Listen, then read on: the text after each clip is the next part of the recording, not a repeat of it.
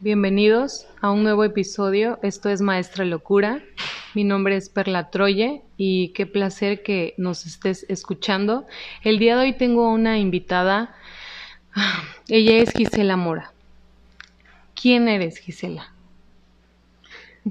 Pues te podría dar todos los títulos, pero yo creo que lo más importante es simplemente ser Gisela. Te podría describir un poco de mí. Soy una mujer de 62 años eh, que se ha dedicado toda su vida a descubrir qué cosa es ser mujer, que se ha dedicado a intentar enseñar a las mujeres su rol o su verdadero papel en este, en este circuito de la existencia.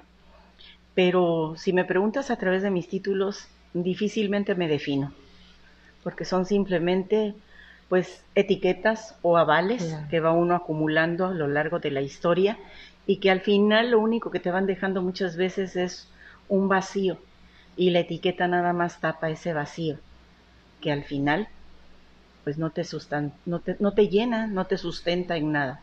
Entonces lo dejamos en que... Perfecto, sí, perfecto, me encanta y creo que es parte del tema que vamos a estar charlando el día de hoy. Mujeres, mujer, ni santa ni puta. Wow. me encanta, la verdad, desde que te lo propuse. ¿Qué es mujer? ¿Qué es la mujer? Si volvemos al punto de tratar de etiquetarlas, es tan vacío, es tan inútil. Te podría decir, pues, que es la perfección del universo, románticamente la florecita perfecta, o, o desde los puntos de vista liberales son las luchadoras máximas, o en ese intento de la equidad de género malentendido, pues es la mujer vale más que el hombre. Mm, la verdad no. La verdad no, Perla. El ser mujer es simplemente la mitad de este universo. Y con eso tenemos bastante. Ahora entiende esa mitad de ese universo. Y te va a, te va a llevar toda tu vida tratando de comprender qué hay en esa mitad. Ese es el verdadero trabajo de ser mujer. Si la defines eh, vuelves al punto de, enclaustrarla en, un solo concepto, la metes en un paréntesis de, de definición, de explicación, y entonces te pierdes en la lógica. El ser mujer es sentirte como la parte de la mitad de ese universo. Sentirte. Y ni siquiera es que intentes que la sientan los demás. Con que lo sientas tú y autodescubras todo lo que implica si eres la mitad del universo, la otra mitad sin ti no existe, como tú no existes sin la otra mitad. Y entonces nos vamos a llevar una polémica en género. ¿Sí? Si lo ves a nivel social, pues eres la mitad de cualquier tipo de movimiento, que si estás atrás o adelante de los hombres, de los guerrilleros, de los, de los mandatarios, nos vamos a meter en otros conceptos, en donde ni arriba, ni abajo, ni atrás, ni adelante. El universo es una esfera, es una magnificencia. Entonces, en la mitad de lo que te toca, te puedes incrustar a donde la vida te lleve y cumple tu parte. Con el total, con el total convencimiento, convicción de que no puedes invadir otras partes, de que con lo que tú tienes, y la vida te lo va poniendo, de veras la vida te lo va poniendo, es tan difícil definir algo tan complicado, eh, encerrarlo en conceptos, que precisamente el concepto hombre-mujer no se puede definir de esa manera. A mí a lo largo de toda mi historia pues siempre me, me he conflictuado con eso y termino diciendo que solo la mitad.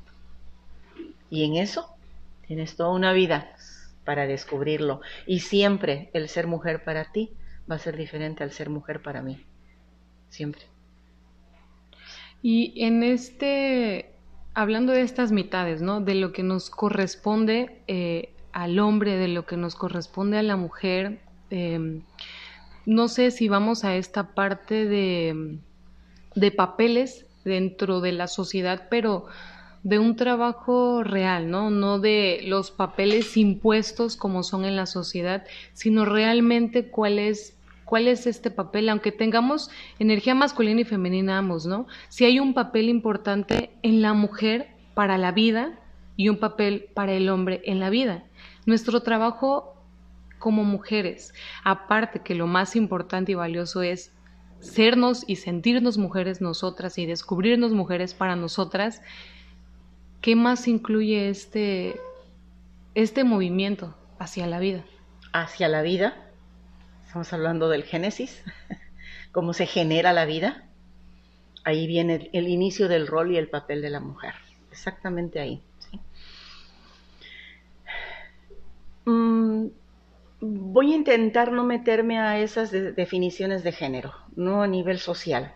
Tal vez voy a ir un poco más profundo, más hacia allá el conocimiento más espiritual de, de los conceptos femeninos, ¿no?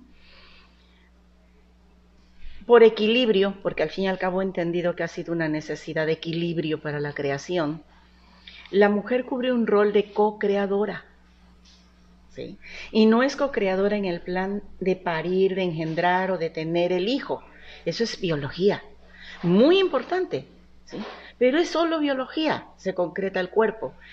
El co-crear es esa intención, esa, esa iniciativa inicial instintiva de seguir creando la vida. Para hacer eso, tienes que aprender a fluir, porque la vida no es cuadrada. La vida es un constante fluir de, estímulos, de situaciones, de conflictos, de resoluciones. Es un río. ¿Cómo lo detienes? El rol de la mujer es saber fluir con ese río. Que si hay piedras, la mujer tiene esa parte instintiva de entender que la piedra no es el obstáculo. La piedra es lo que te avisa que tengas más cuidado. ¿Qué más puede hacer una mujer en este fluir con la vida? Esa es su energía.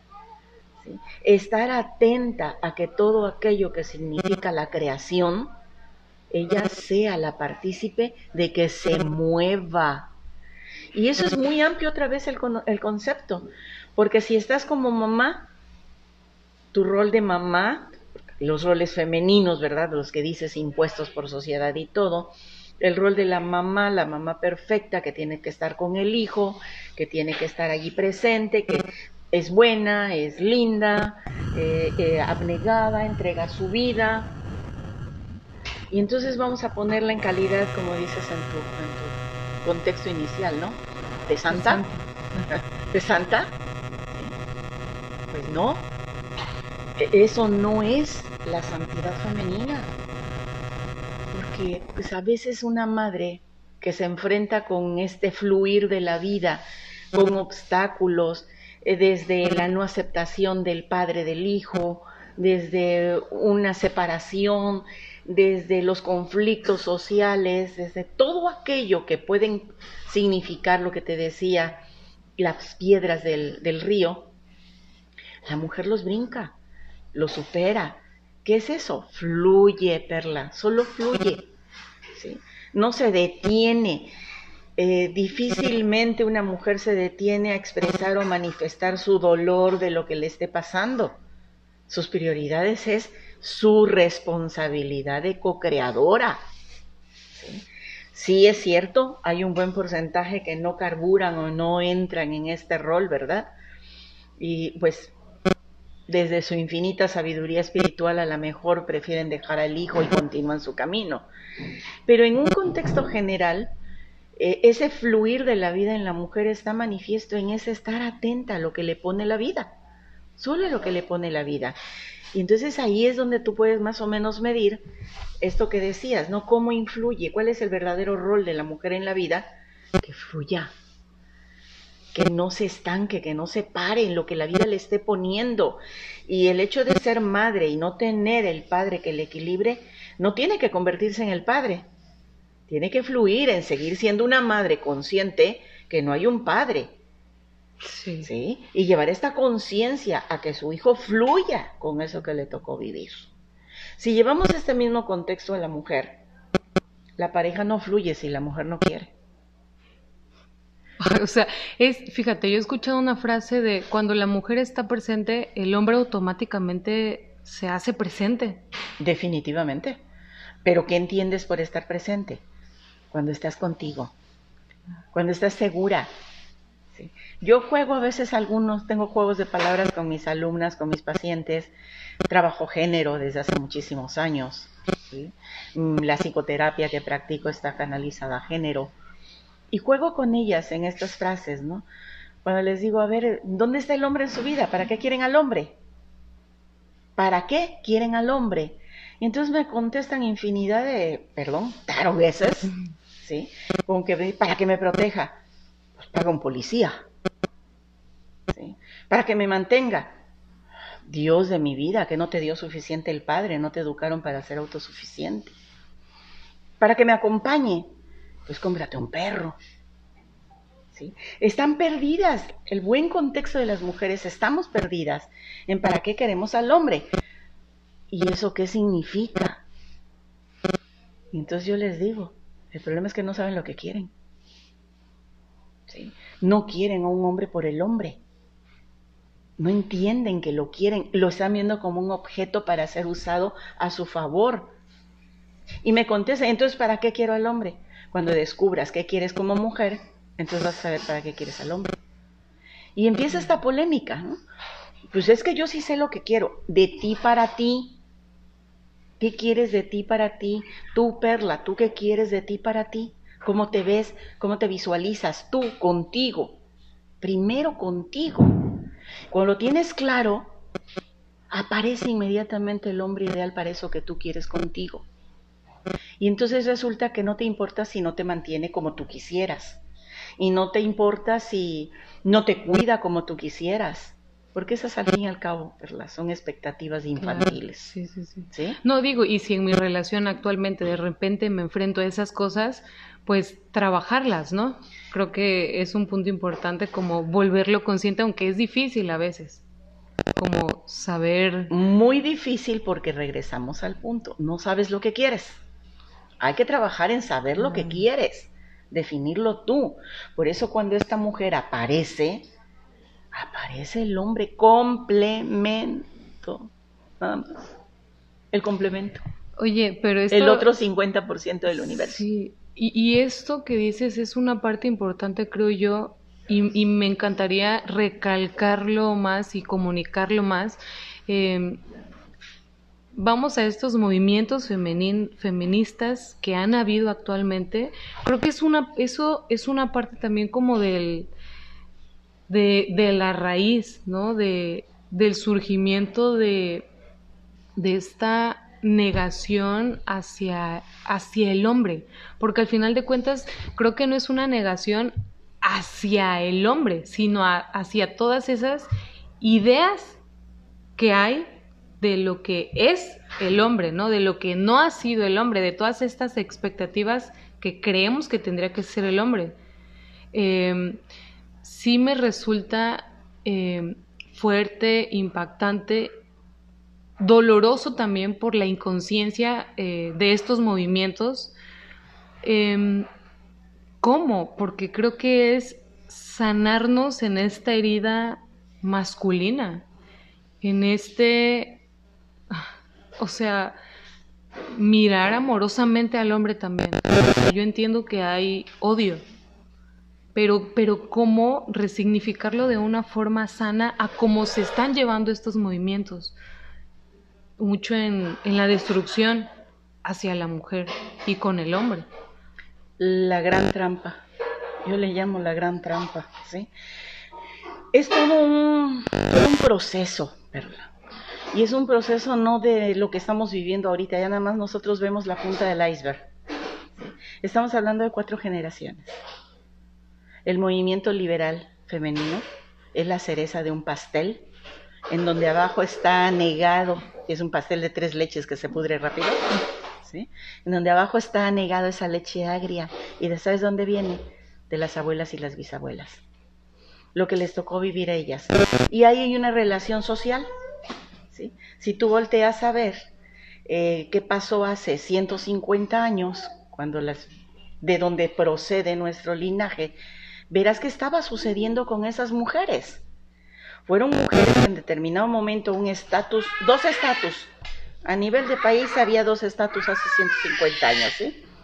El estatus aristocrático, donde la mujer tenía sus expectativas cumplidas en su rolecito de linda, buena, tierna, noble, dedicada a cultivarse en las artes, en las cosas bonitas y lindas femeninas. Y el otro estatus, la mujer sujeta al general del hombre que te acarreo, te traigo, voy, siembro, pero tu parte linda, buena, tierna y noble es aquí encerradita en tu casa, no aprendiendo piano, sino moliendo el metate. Son extremos, ¿me explico? ¿Sí? ¿Qué sucede a nivel social? Viene y se transforma la sociedad. Vienen los movimientos revolucionarios sociales. Y entonces las princesas se convierten en plebeyas y las plebeyas a veces llegan y se convierten en las amas de la tierra. Y eso, de manera inconsciente, esas bisabuelas que sufrieron esta descompensación, te heredan esa insatisfacción. Los hombres revolucionarios se fueron a la bola y los hombres aristócratas no supieron defendernos. Y se te queda como un quiste. ¿sí? Un quiste energético. Nadie lo ve así. Lo queremos ver en el contexto de eh, me encuero, eh, grito, peleo, rompo cadenas, grito. No, eso si lo puedes ver así en un, en, un parámetro más amplio a nivel histórico, verás toda esa insatisfacción. Pelean por hombres que no las cuidaron y no las protegieron. ¿sí? Pelean por hombres que las quieren ver sometidas, metidas todavía en un metate, que hoy se llama licuadora y casa, ¿no? Es al fin y al cabo pan con lo mismo, trasladado en un contexto histórico diferente.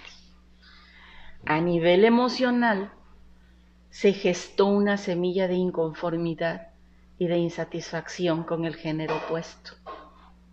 Pero Perla, esto es cíclico y esto es mundial.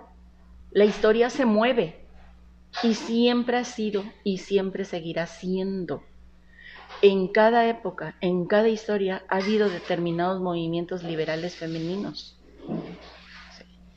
Cada uno va a cumplir el patrón de lo que le tocó vivir de su proceso histórico. Nosotras, el liberalismo mexicano, es completamente diferente al liberalismo femenino de otros países. Y esa es la razón, la historia, solo la historia. Es, necesario ese autodescubrimiento de que ni estoy en aquel tiempo, que tengo derechos que ellas no tuvieron, que queremos y nos equivocamos y decimos que somos iguales. No es cierto. El concepto de equidad de género no quiere decir que soy igual que un hombre quiere decir que tengo los mismos derechos que el hombre. Pero no nos gusta ver que cuando hablamos de derecho hablamos de obligaciones, es un binomio. Y entonces no quieres ver tus obligaciones. Nada más peleas y ves tus derechos. Y tus obligaciones, volvemos al punto, tampoco te los tienen que dar los demás. Tus derechos tú los gestas.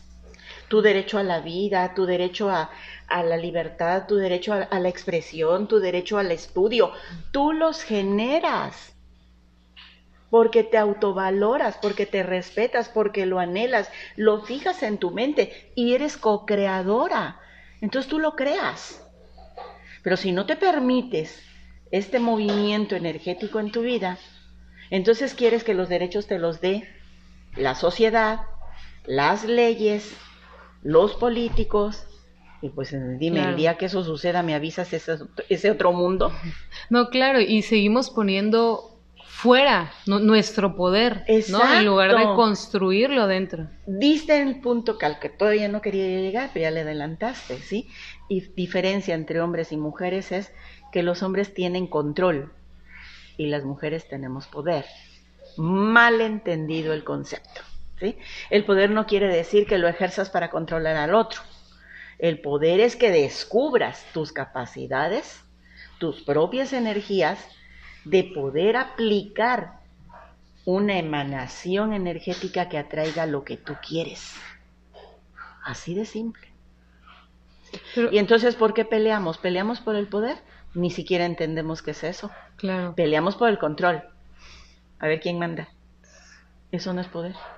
Sí, porque al final de cuentas, el poder, o sea, así como cada quien puede tener una definición de algo de acuerdo a lo que introyectamos o nos enseñaron o aprendimos, porque mi definición de poder, por ejemplo, mucho tiempo fue, o sea, negativa. Fue así de, el que tiene poder, chinga. Eso fue para mí mucho tiempo la definición del poder. El malentendido concepto del poder. Poder procede de puedes. ¿Con quién puedes? ¿Puedes para afuera? No. Para poder hacia afuera tienes que controlar. Entonces ya no es tu poder, es control. Cuando lo que puedes es contigo, por ti, para ti, entonces es poder.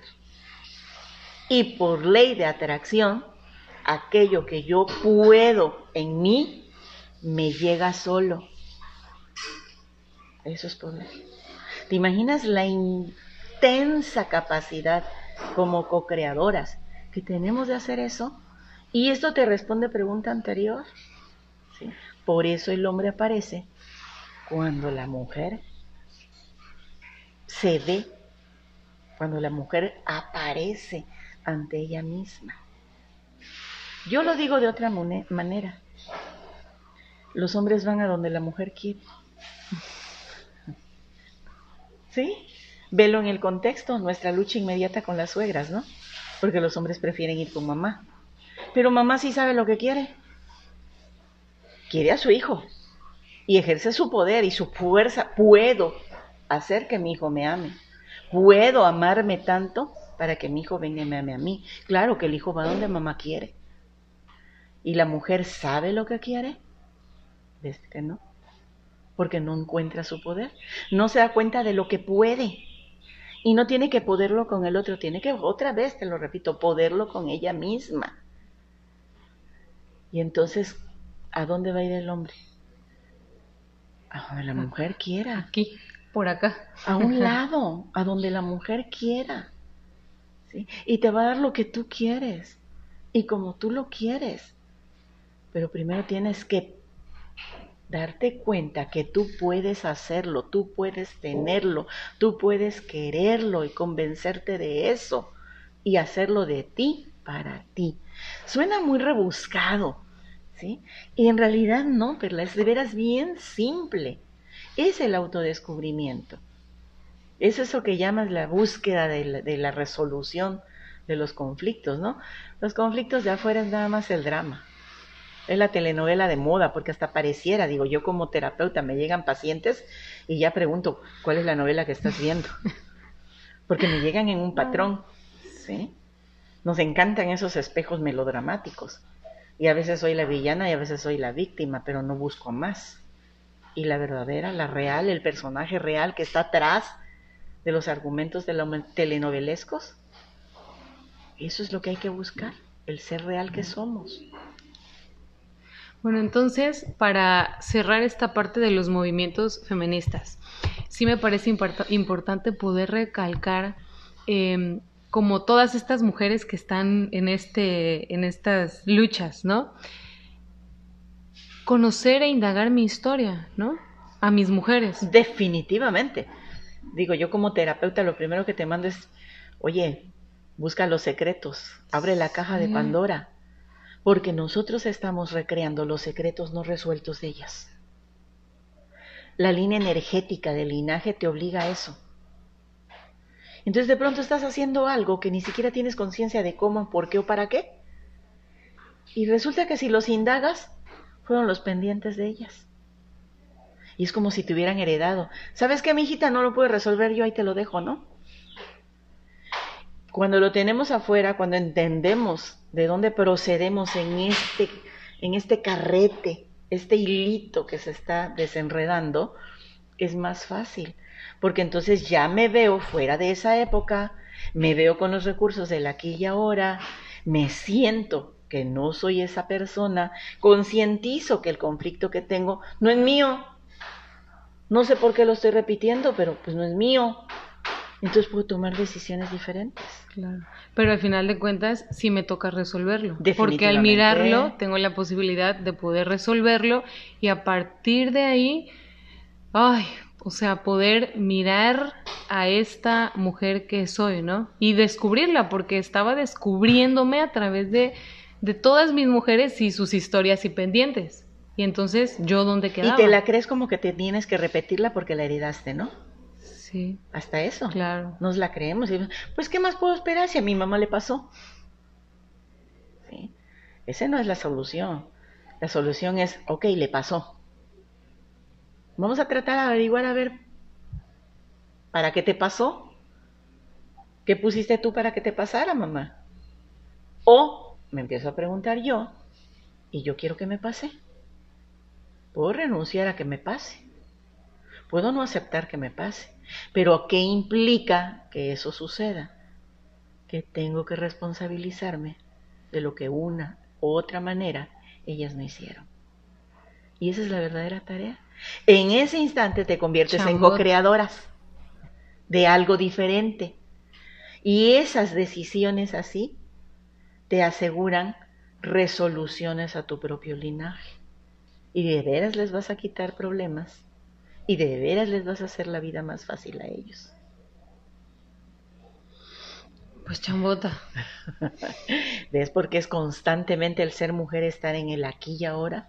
Siempre al acecho. Esa es la verdadera chamba.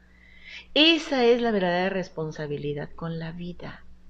Mejorar, hacer cambios, transmutar los errores, el empuje a la evolución, no nada más física, mental, social, la evolución espiritual. Sin meterme en conceptos de religión, ¿eh? Estamos hablando de la configuración de un ser humano, que nadie puede negar que somos más que bola de carne. Somos algo que tiene que ver con la superioridad. Y esa es la verdadera chamba. Oye, y es, em, las putas, o sea, esta etiqueta que se tiene de las mujeres putas en donde o son facilotas o son que pues les gusta el sexo y todo ese descubrimiento, ese es el concepto de puta, ¿no? Que tenemos. Mal puesto, pero es cierto. Ajá. Realmente, em, bueno, a mí me impactó mucho aquella vez eh, en el movimiento que me hiciste hacer, ¿no? De pararme frente a la Virgen y, y también aprender a mirarla de otra forma, porque sí, mi mirada estaba muy externa en, y en un conflicto con esa con esa Virgen Santa que nos han hecho creer. Entonces, la historia que me compartiste, bueno, me encantaría que la compartieras ahorita. ¿Nos vamos a meter en problemas religiosos? Yo lo sé. Pues sí, pero yo creo que yo creo que es importante que se escuche. Bueno, empezaríamos por la comprensión de que la fuerza vital, eso que tú llamas eh, la vida, la vida, no funciona si no está aplicada a tres fuerzas reales, tres fuerzas universales. Eros, sexo y amor. La fuerza del amor es universal, indiscutible y simplemente está y existe. Punto. No lo entendemos. Muy alejadamente de entender qué es el amor. Es una fuerza de cohesión que hace que permita la creación, Sexo es lo que te da identidad y también tenemos errores de comprensión. Creemos que sexo es genitalidad, o sea, aplicar mi, mi sexualidad, mi género a ejercerlo genitalmente. Y eros es la parte de la fuerza vital que tiene que ver con el contacto con todo aquello que nos llena, que nos nutre. Si nosotros estamos en este intento de mantener yo soy mujer, ay, me emociona y me fascina un atardecer, entonces siento amor. ¿Tiene que ver con el otro? No, totalmente no. Definitivamente no. Pero esto que yo siento, me encantaría compartirlo con otro. ¿Sí o no? Sí. ¿Sí? En el momento en que los conceptos, las ideas sociales religiosas nos imponen que el otro tiene que cumplir requisitos, tiene que estar sujeto al perfil que nos dan, que el otro tiene que ser aprobado por los padres, que el otro si no sucede eso, no te conviene, que el otro, con todos los errores que tenga, que pudieran ser tu gran maestría evolutiva, se convierten en el obstáculo. Pero a ese otro, a pesar de todo esto que nos dicen y nos hacen creer, ese otro es justo y necesario. Porque si no, ¿con quién comparto esto que ya soy? Esto es instintivo, Perla, y nace con el hombre. Nace con lo más primitivo del hombre. La manera instintiva de compartirte es ejercer tu identidad genitalmente. es tener sexualidad. Pero eso implica sabiduría, porque como tú ya descubriste todo esto que sabes que eres y que sientes y lo compartes con el otro, dijeran los místicos, el otro despierta, se toma conciencia. ¿Y conciencia de qué? de que eres especial, de que eres único, de que tienes una chamba universal tremenda. Y ahí es donde vienen y aparecen los frenos, ya no sociales nada más, vienen los frenos religiosos. Y esa forma de compartirte con el otro, esa genitalidad, queda sujeta a la etiqueta, al juicio, al pecado. Entonces se volvió malo. Y aquel que rompe la regla de que eso, que es bueno, y lo vive como malo, se está ganando otro concepto, se gana el infierno, se gana el rechazo. Ahora, ve este movimiento, ve este pensamiento que te estoy tratando de desenredar. Míralo cómo se ha contaminado en los últimos miles de años. Entonces, ¿qué nos queda?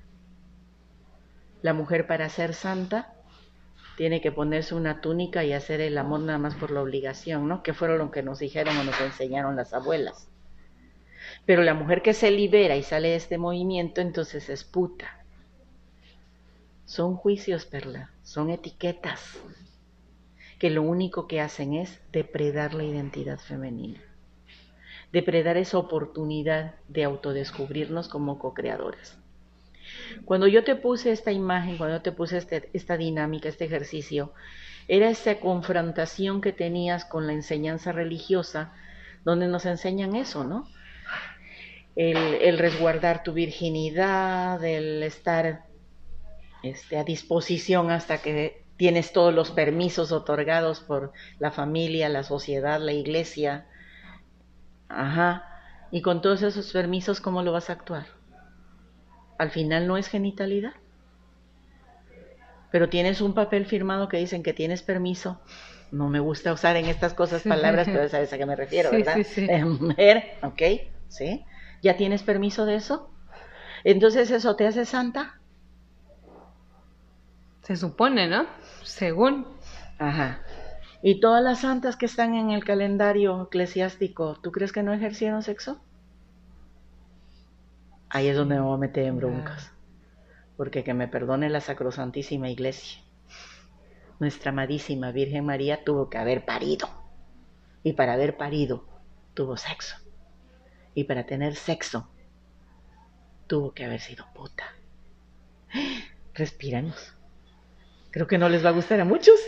En este momento lo escucho y, y me encanta les va a conflictuar, les va a conflictuar sobre todo porque creen que son, son pleitos religiosos. No, es un análisis común y corriente, un simple análisis.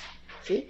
Lo que queremos es salir de la imagen que nos han vendido de estampita, de, de, virgen de bulto, y perdemos lo sacro de una mujer que supo tanto lo que quería, que sabía cuál era su rol en el fluir de la vida, Pues que tuvo un hijo súper especial, que lo formó, lo educó, lo crió como tú quieras, como te lo quiera platicar la iglesia.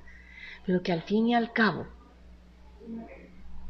hizo lo que cualquier mujer, responsabilizarse del fluir de la vida. Para generar o engendrar un hijo tienes primero que tener sexo. Ahorita ya todo lo que sucede in vitro, eso le quita lo sacro a la situación, le quita lo divino, nos llena de soberbia. Queremos creer, queremos creer que estamos por arriba de. Y entonces el ser co-creadora se convierte en ser una persona arbitraria, porque no estás llenando el fluir de la vida porque puedes dar ese mismo amor de una posible madre a un mundo de criaturas que no lo tienen, pero es tu soberbia la que te dice, ¿y por qué no puedo ser madre? Y si puedo pagar un medio millón de pesos y lo tengo, ¿por qué no? Y entonces trasgredimos leyes universales muy fuertes, que cuesta mucho trabajo en este momento entender que son transgresiones y que no tienen que ver con la religión. Tienen que ver precisamente, vamos, me voy a ir a algo más profundo tal vez, y que no muchos no me lo entenderán, tiene que ver con matemáticas, es uno más uno. Sí. El universo es matemático y cuando rompemos la ecuación no da el mismo resultado. Y vivimos rompiendo ecuaciones que hoy llamamos espirituales y que nos cuesta mucho trabajo entender y que todas las iglesias, todas, todas, todas, todas, con las cuales yo me llevo con ministros de todas las iglesias, los cuales son pacientes, los cuales son amigos, todas las iglesias tienen ese concepto muy atrapado. El sexo es pecado. No. El sexo es la partícula, la parte de la ecuación para que nos dé el 3. Nada más. Es vida. Es vida. Es vida. Es vida. ¿Sí? Y nuestro diseño femenino está hecho para eso, como el diseño del hombre, el anatómico, está hecho para eso. Digo, ya me ahondaré un poquito más, pero seguramente esos grandes mesías de todas las religiones, sus padres hicieron sexo sagrado. Si no, no fueran los seres evolucionados que son. ¿Te imaginas que nosotros, todas las mujeres comunes y corrientes, aprendiéramos a tener sexo sagrado? ¿Cómo estaría toda la humanidad? Y entonces te quedas bien cortita entre la santa y la puta. Porque voy a ser más cruel, como les digo muchas de mis mujeres, ¿no? A ver, te casaste por la sacrosanta iglesia. Y a la hora que quisiste que te cambiaran el carro, ¿qué hiciste? Y dime la verdad. Sexo. ¿Cómo lo convenciste? No fue con tu linda cara. No fue porque te lo merezcas, porque ya estás bendecida. Tuviste que tener sexo, porque el sexo es el arma de la mujer. Mal usada. Mal usada, pero es su vara mágica. Además hay que aprender a hacerlo con mucho respeto. Y entonces el concepto de la puta pierde ese contexto en el cual nos han, nos han querido inculcar. Porque entonces la mujer más santa, con todos los permisos para ejercerlo, facilito se resbala y lo ejerce cuando quiere algo. Entonces es lo mismo, ¿no? La puta común y corriente o la prostituta que vive del sexo para vivir también la mujer más santa cuando quiere algo extiende la mano para vivir a su propio ritmo. Los extremos se tocan, Perla. Y, no lo vemos, o sea, y no lo vemos de, esa, lo de esa forma. No lo ves.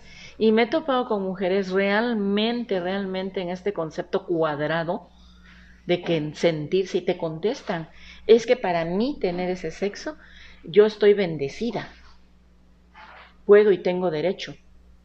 Claro, claro, y la bendición no tenía que venir de afuera, tenía que venir de tu, de tu necesidad de compartirte, y es muy válida, pero no juzgues a la que lo ejerce y extiende la mano para vivir. porque al fin y al cabo es el mismo instrumento. Es el mismo instrumento.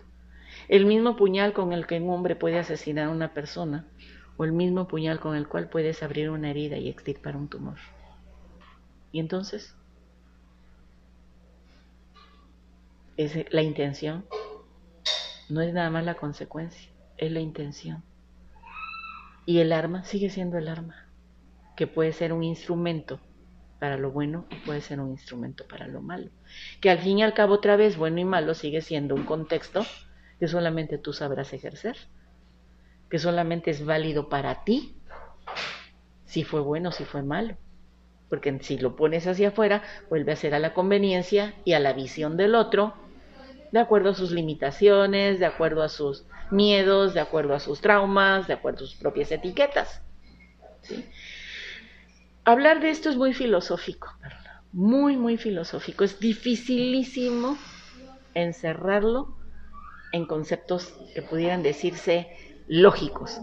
Yo diría que son conceptos muy cuadrados. Esto tiene que ser más flexible, más flexible. La cuadratura la dan precisamente esos, e, e, esas enseñanzas impuestas que fueron limitantes muy limitantes. Entonces, hoy por hoy, muchas de las mujeres feministas y liberadas creen que ejercer el sexo sin control y, subo y bajo y me acuesto con tres, con cuatro y el sexo es libre, eso, vuelven a irse al extremo. Yo le digo es el efecto campana.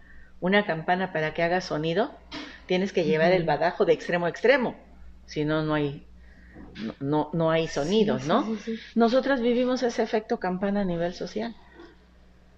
Una, una época de represión sexual y luego una época de liberación sexual. En una no lo ejerces y en otra te desparramas. ¿Y luego? E igual eso está muy conectado a nuestras mujeres, ¿no? En estos irnos de extremo de una generación a otra. Así es. Sí, así es. Es un mecanismo natural de la psique. Si a mí no me gustó cómo fue tratada mi madre, eh, juro y perjuro lo voy a hacer que yo lo voy a hacer diferente. Y puede que lo logre, ¿sí? Y me voy al extremo. Pero el universo es equitativo, ese sí sabe lo que es la equidad. Y entonces el universo de pronto te da una patada y te dice, a ver si es cierto. Y riájatelas caes a hacer exactamente lo que hacía tu madre. Hasta en cosas bien simples. Cuando escuchabas ese grito que te molestaba y decías, es que nunca voy a gritar como ella. Y de pronto te oyes oyendo, te oyes gritándole hacia tu hijo o a tu hija. Oye, entonces, em, mirarnos en esta parte de, de nuestra sexualidad sagrada que muchas veces la tenemos confundida, como lo dijiste, en esta deliberada darme así con todos, ¿no? Con todo lo que caiga, por experimentar, ¿no? Porque, este, o soy joven y pues quiero experimentar con hombres, ¿no? Eh, ¿Hasta qué punto yo siento que es como, bueno, pues experimenta lo que quieres y quieres y al final de cuentas en algún momento em, vas a llegar a hacer conciencia de, de esa manera en la que decidiste vivir tu sexualidad para hoy poderla vivir un poco más sagrada? Mm. Cuando dices sagrada sonaría así como religioso y no. Sagrado es lo que está resguardado, lo que no es para todos, lo que tienes que darle ese valor de, compartirlo con quien de veras lo está, lo está viendo en toda su magnitud. Entonces, estas libertades que, que se dan muchas mujeres, su única medida de saber hasta dónde es el límite entre lo, la delgada línea roja entre lo bueno y lo malo, que te repito sigue siendo personal y es interno, ¿sí? Entre lo bueno y lo malo es que tengas la capacidad de medir la consecuencia. Y entonces eso te hace responsable de tus actos. El problema es que no vemos las consecuencias. Nos vamos, yo dijera, como hace muchos años un programa de televisión, como el borras, nos aventamos. ¿sí? Te avientas a, a explorar, a conquistar el mundo y no ves la consecuencia.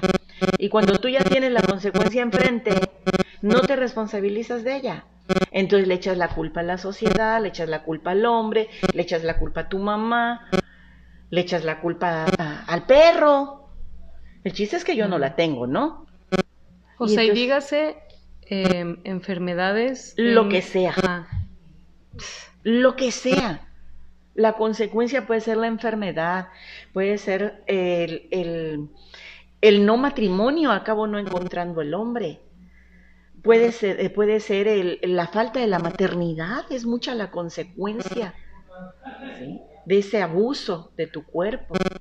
La consecuencia puede ser el rol en el que te etiquetas al final tú misma. La consecuencia es infinita, Perla.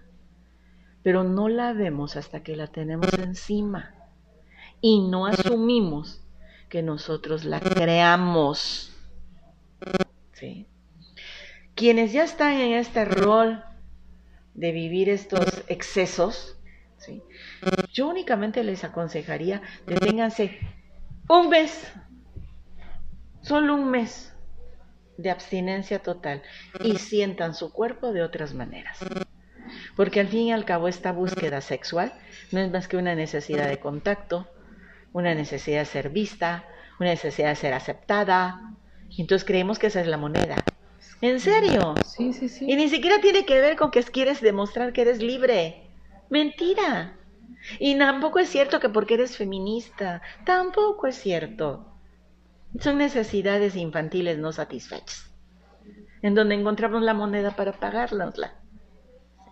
Entonces, si nos detenemos a sentirnos ese poquito, empezamos a tener capacidad de ver la consecuencia. Porque entonces puedo darme cuenta que las relaciones son vacías, que al final no me llenan, que ahí no voy a encontrar lo que realmente yo quiero, o me empiezo a preguntar, si no puedo encontrar lo que quiero, empiezo a descubrir lo que ya no quiero.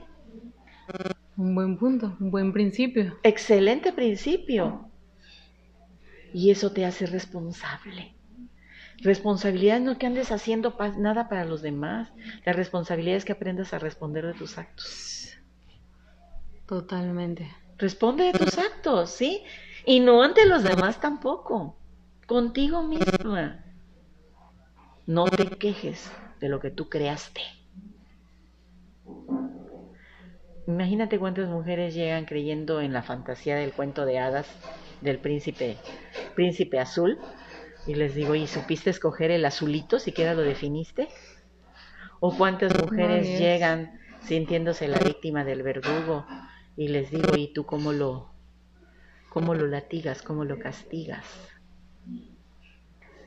¿O cuántas mujeres llegan quejándose del abandono porque las traicionaron por otra?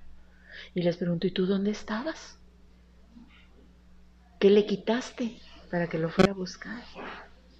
Entonces, todas estas preguntas que les hago las llevan a que se den cuenta que son responsables de eso en el 50%, que no supieron cumplir su función de co-creadoras, que no supieron quedarse en esa mitad, haciendo solo lo que tenían que hacer por ellas y para ellas. La excusa perfecta de esto es porque no lo sé, ¿no? Porque no, pues no sé, no, no me enseñaron, no, no sé que esto es lo que tenía que hacer para hacerlo diferente. Pero cómo, entonces, cómo, cómo empiezo a retomar yo conciencia. Primero, no hay manera de que nadie te lo diga porque nadie lo sabía. ¿Sí? Actualmente, bueno, ya vemos unas que otras locas como yo que andamos tratando de hacer público lo que nadie quiere hablar, ¿verdad? Porque es eso, en realidad es eso. Sí. Que cuesta mucho trabajo que te escuchen verdades. Y los precios son muy altos. Y tengo que vivir afrontando mis consecuencias. A veces dicen que soy la creadora de putas. Y nada más me río porque digo, es que así me llegaron. Nada más que no se habían dado cuenta, ¿no? O que soy responsable de los divorcios. No, ya la, la relación estaba terminada. Pero no dicen que ahora son buenos amigos. Te ganas o me gano esa consecuencia, ¿no? Pero luego muy a gusto. Porque es precisamente eso es lo que no ha sucedido. Nadie se va a fondo. Se quedan en estos análisis. Viene la modernidad de empoderamiento en género y nadie te explica qué es empoderarse. Creen que empoderarse es que las leyes te firmen que te van a defender, que existe una policía para los feminicidios. Por Dios, homicidio es homo en el contexto de hombre, no género, sin humanidad. Entonces ya desde ahí hay que etiquetarlas, ¿no? ¿Ves? Entonces, todos estos, estos argumentos con el que se justifican es para no poderte decir realmente la verdad de lo que sí eres. De manera general, hasta que la herida te toca o hasta que te vas a fondo de algo. Y hasta entonces tomas aire, te detienes, a veces te iluminas y retomas una vida diferente la mayoría de las veces hay una mujer que ya lo pasó y te dice no estás sola y te acompaña o te enseña. Y pues últimamente, pues ya te van diciendo, en terapia te sirve y funciona. Y nos van llegando. Eh, va apareciendo la modernidad, la terapia ahorita ya no es psicológica, ya es una terapia integral, donde podemos ver todos estos contextos físicos, mentales, emocionales, sociales e espirituales. Entonces no, no, no estamos listos. Yo siempre he dicho que la humanidad no está lista todavía para que la mujer ejerza 100% su poder y el hombre simplemente ejerza el control de lo que puede y de lo que le toca. Como humanidad simplemente estamos aprendiendo, pero estamos en pañales. Yo lo que les dejaría es eso, es estar atentos. No hay una fórmula escrita, no hay un, no hay un proceso donde se empieza, donde se termina, no hay un tiempo para eso. Lo bueno es que las generaciones nuevas están asumiendo más fácilmente esto. Si volteas a ver, hay niñas que tienen una claridad muy, muy específica de las cosas, ¿no? Como también hay niños que muy claramente se dan cuenta. ¿Por qué? Porque están viviendo esos niños y esas niñas resoluciones de este momento. Ellos van a ser son en este momento los espectadores de nuestro propio desorden. Y en sus momentos nuestros desórdenes van a ser sus luces para que ellos cambien lo suyo. Yo siempre he dicho que los 75 años que el universo nos deja de vida es muy poquito. No alcanza. No me alcanza. A mí no me alcanza. Yo creo que yo mínimo me hubiera gustado vivir 150 como para poder ver si es cierto solamente para verlo, ¿eh? Si me permitiera el universo vivir 500 estaría emocionante. Bueno, algunos sí, algunos no tanto. Seguiría siendo emocionante, Perla. ¿Por qué tenerle miedo al dolor de aprender? El diseño universal es el dolor, desgraciadamente. O buenamente, no lo sé. Ya esos son más profundos, ¿no? Pero ¿por qué tenerle miedo al seguir aprendiendo? Eh, significa que seguimos vivos. A mí me gusta, aunque me duela, me gusta, aunque a veces no me guste, pero hay una parte sabrosa en eso. El darte cuenta, eso es lo bueno. Inmediatamente que tú te das cuenta de que eso que te está doliendo tiene una razón, un porqué, un para qué y una consecuencia de cambio, entonces el dolor disminuye se convierte en verdadero dolor. Hay una tremenda diferencia inclusive a nivel biológico entre el dolor y el sufrimiento. El dolor no requiere mucho tiempo. El sufrimiento es un dolor apagado que te consume. Y el verdadero dolor es muy rápido, pero te empuja, te impulsa. La humanidad vive sufriendo. Por no ver el dolor, por no sentirlo. Por no querer sentir el dolor. Y es como lo más, lo más, ¿cómo te podría decir? Comparativo que te puedo hacer, ¿no? Algo muy de mujer. La mayoría de las mujeres actualmente ya no quieren sentir el dolor del parto. Y si supieran el inmenso milagro, es un milagro, sentir ese dolor que crees que no lo toleras. Y el momento en que sale la cría, es un inmenso placer que te llena, te super llena y no se equipara con nada. Y entonces ya no importa si fuiste puta para parirlo, si fuiste santa, si vas a ser buena madre y santificada, o si vas a ser una hija de tu puta madre. No importa. En ese instante nada de eso importa. Es cuando te sientes esa unión del verdadero dolor y el placer. Y eso te impulsa a hacer en ese instante algo se instala en ti para hacer muchos cambios. Si lo tomas con conciencia, ¿verdad?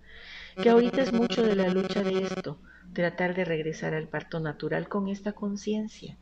No nada más parir por parir también. Todas las cosas, cuando se salen del equilibrio y se van a los extremos, pierden el sentido. No, aparte creo que también es importante, por ejemplo, poder mirar em, eso, la manera en la que, en la que parimos eh, es justificable cuando tuviste una cesárea porque fueron muchas complicaciones y no sé qué, pero creo que es importante poder irnos a la raíz de eso.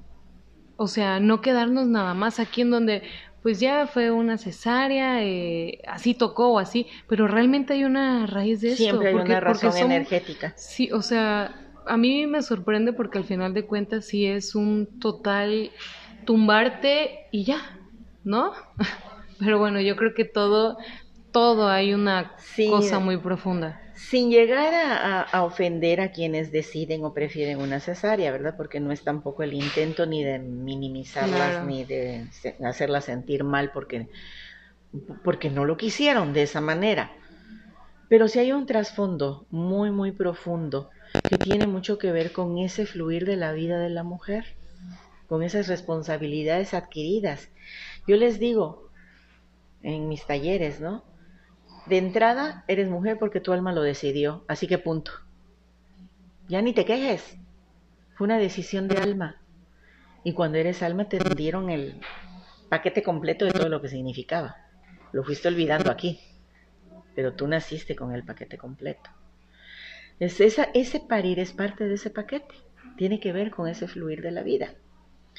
El trasfondo de por qué no, no se acepta o no se fluye, es precisamente eso, no se fluye con el proceso del parto y lo interrumpes, si es por necesidades médicas o biológicas, en el fondo hay muchísimo miedo al dolor. Punto. Es miedo al dolor. ¿sí? Te estrechas porque aprietas. Los puntos del miedo están en la parte baja del cuerpo. Entonces te aprietas, pues no sale. Mucha culpa también eso te afecta.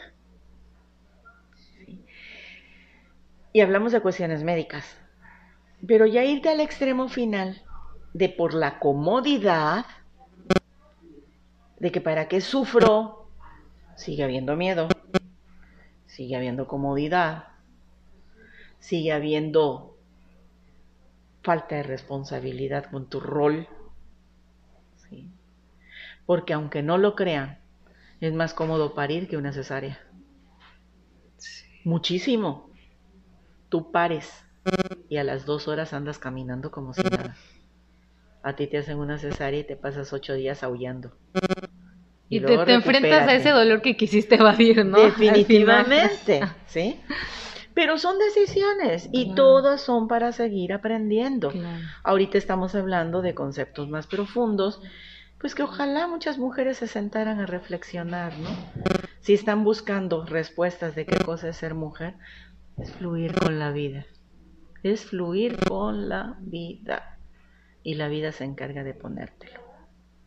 Y si en este fluir el obstáculo está en no pares, o no eres madre, o lo que sea, es porque era justo y necesario que eso sucediera para que aprendieras algo. Y algo que una parte es tuya y es resolutiva. Y la otra parte son pendientes de tu linaje. ¿Para qué? Para que siga mejor lo que sigue. Nada más para eso. Bueno, pues yo creo que la chamba sigue siendo el aprender a vivirme mujer, el aprender a habitarme como mujer, pero el mirar esto, las hacerme responsable de las decisiones que hasta inconscientemente yo elijo. ¿Mm? Exacto.